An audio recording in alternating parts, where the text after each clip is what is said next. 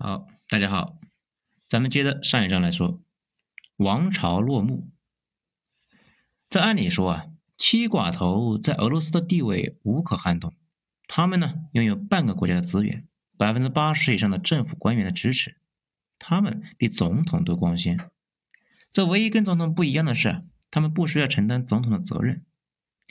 事实上，有句话是这么说的：总经理、妓女和替罪羊。都是可以更换的，老板们的财富才是不许动的。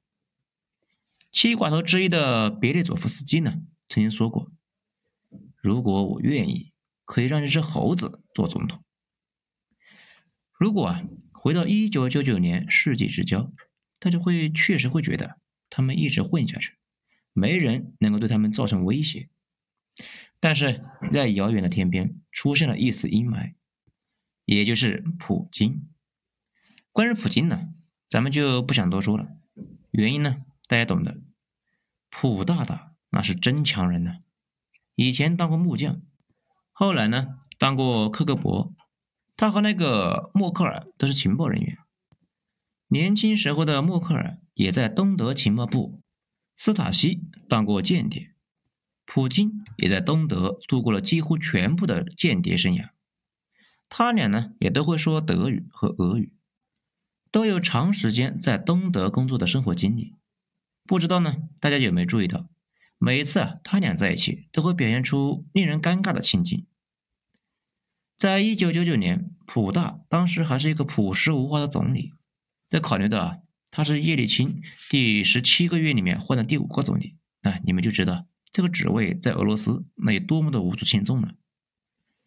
叶利钦晚年身体一直不太好，几乎每天都在疗养。当时的国际新闻呢有个说法：“哦天哪，叶利钦今天只喝了一瓶伏特加，看来他确实病得很重啊。”不过呢，普大很快凭着铁腕打赢了惨烈的车臣战争，这让俄罗斯人眼前一亮啊！俄罗斯人是那种啊不怕牺牲、不怕痛苦、就怕憋屈的民族。所以啊他们就是天生热爱铁腕人物，这也是普京慢慢的被大家接受的原因。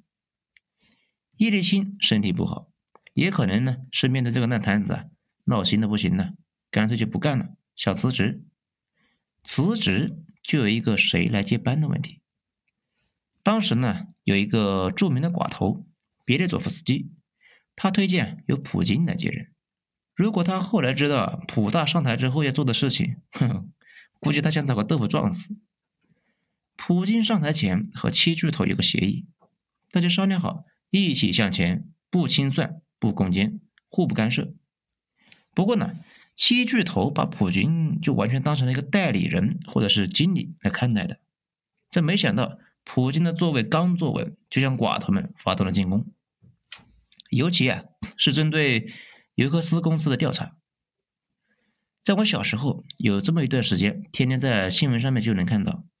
对俄罗斯印象最深的就是尤斯科，还有那个北奥塞梯别斯南。尤斯科呢是俄罗斯的一个重要的石油公司，这个公司的石油产量能够赶得上科威特一个国家的产量。这个公司被寡头们控制着，普京希望把这个公司收归国有。国有化这个事情到底合不合理呢？这关键是啊，看你怎么理解。从现在的私产意义来讲呢，这确实有点像打劫，就相当于啊，国家侵犯了私人财产了嘛。当然了，财阀手里的资产那也是他们非法搞来的，这也说不上谁侵犯谁。再换个角度，这样的资源型留在私人的手里面，这玩意并不需要什么企业家精神，他们躺着赚钱。每年把赚到的钱转到国外，在海外呢挥金如土。一九九七年，一个英国记者拍了一个俄国的寡头的情妇啊，他的宠物狗项圈上面挂了几个大钻石，价值呢五十万美元以上。就在新闻发布的那一天，莫斯科的街头冻死八个无家可归者。当然了，钻石做的狗项圈看着晃眼睛，其实啊花不了几个钱。真正影响巨大的是美国的公司在俄国私有化过程中，通过俄国买办控制了大量的股份，然后呢，他们从中一直在抽血。俄国的私有化改革最直接的效果就是替美国把欠下的债都还上了。这也是为什么华尔街呢有句话：如今的美国啊，想还上欠下的二十多万亿国债，除非再肢解一个超级大国，否则很快连利息都还不上。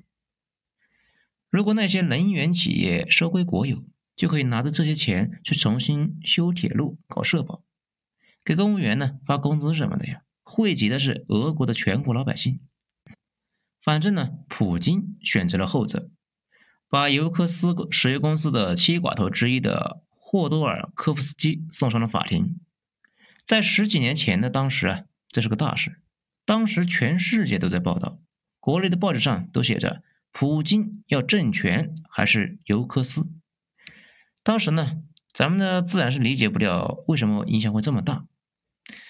后来啊，才明白，原来是寡头们早就形成了联盟，牵一份儿还动全身。普大出手搞他们，他们一个反击，普大可能会被他们一起给搞下台。在普京之前的俄罗斯总理呢，就是被寡头别列佐夫能给搞下台的。后来的事情呢，大家也都知道了。普大轻松的收拾了这些寡头，啥事都没发生。究其原因呢，一方面普大的能力确实很强，平定了车臣叛乱之后声望暴涨，有了军方和克格勃大佬的支持。俄国的枪杆子们都在支持他，同时呢，他还有一个优势，财阀们富可敌国，俄罗斯人民讨厌他们。这么一对比啊，也不见得普京实力弱。所以呢，普京对七寡头的战争就相当于一次人民战争。七寡头略作反抗之后啊，丢盔弃甲，而西方呢预测的那种俄罗斯政坛各种大佬啊联合对普京发难的事情，并没有出现。随后呢，普京就发动了一连串的诉讼，把这些人全部送上了法庭。其实呢，大家想想也就知道，整个俄罗斯没有一个人能够经得住查的，更别说这些寡头了。当然了，现在的俄罗斯政治环境那比较复杂，并不是我们理解的那样，普大是沙皇，一人之下，万人之上。他自己啊，更像是一堆新寡头里面最大的那个。跟蒋委员长的地位是差不多的，能源企业也没有彻底的能国有化。总之呢，比较复杂。这个篇幅有限，咱们也就不讲了。将来看有没有机会重新再讲一下。到现在为止呢，七寡头就已经全部消停了。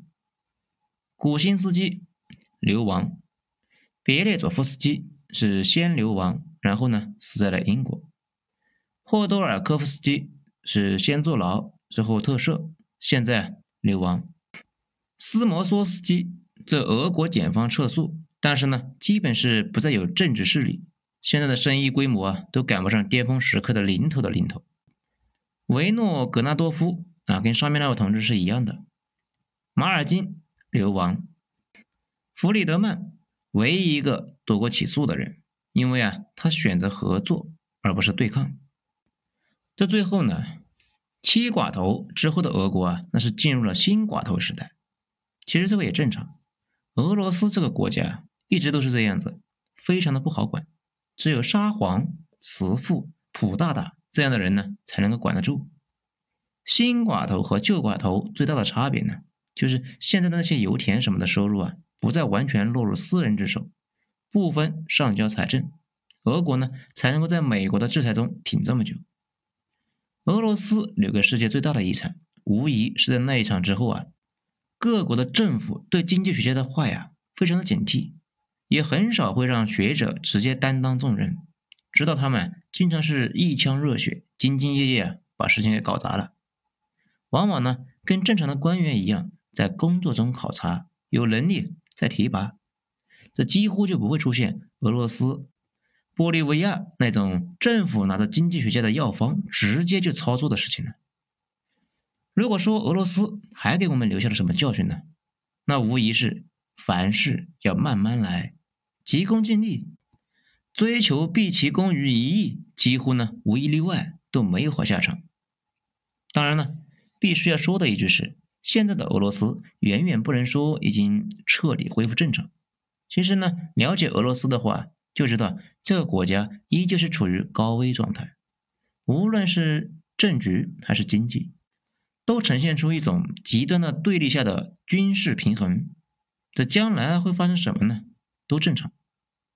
这最后咱们还说一句，俄罗斯、利比亚、叙利亚这些国家呢，都在重申一个道理：永远、永远不要指望自己的国家烂成一团的时候，别人会出手拉你一把。他们呢？都是秃鹫，大街上血流成河的时候，就是他们出来打劫的时候。好了，寡头们的衰亡史就全部讲完了，精彩咱们下次接着继续。我是主播小雷子，谢谢大家的收听。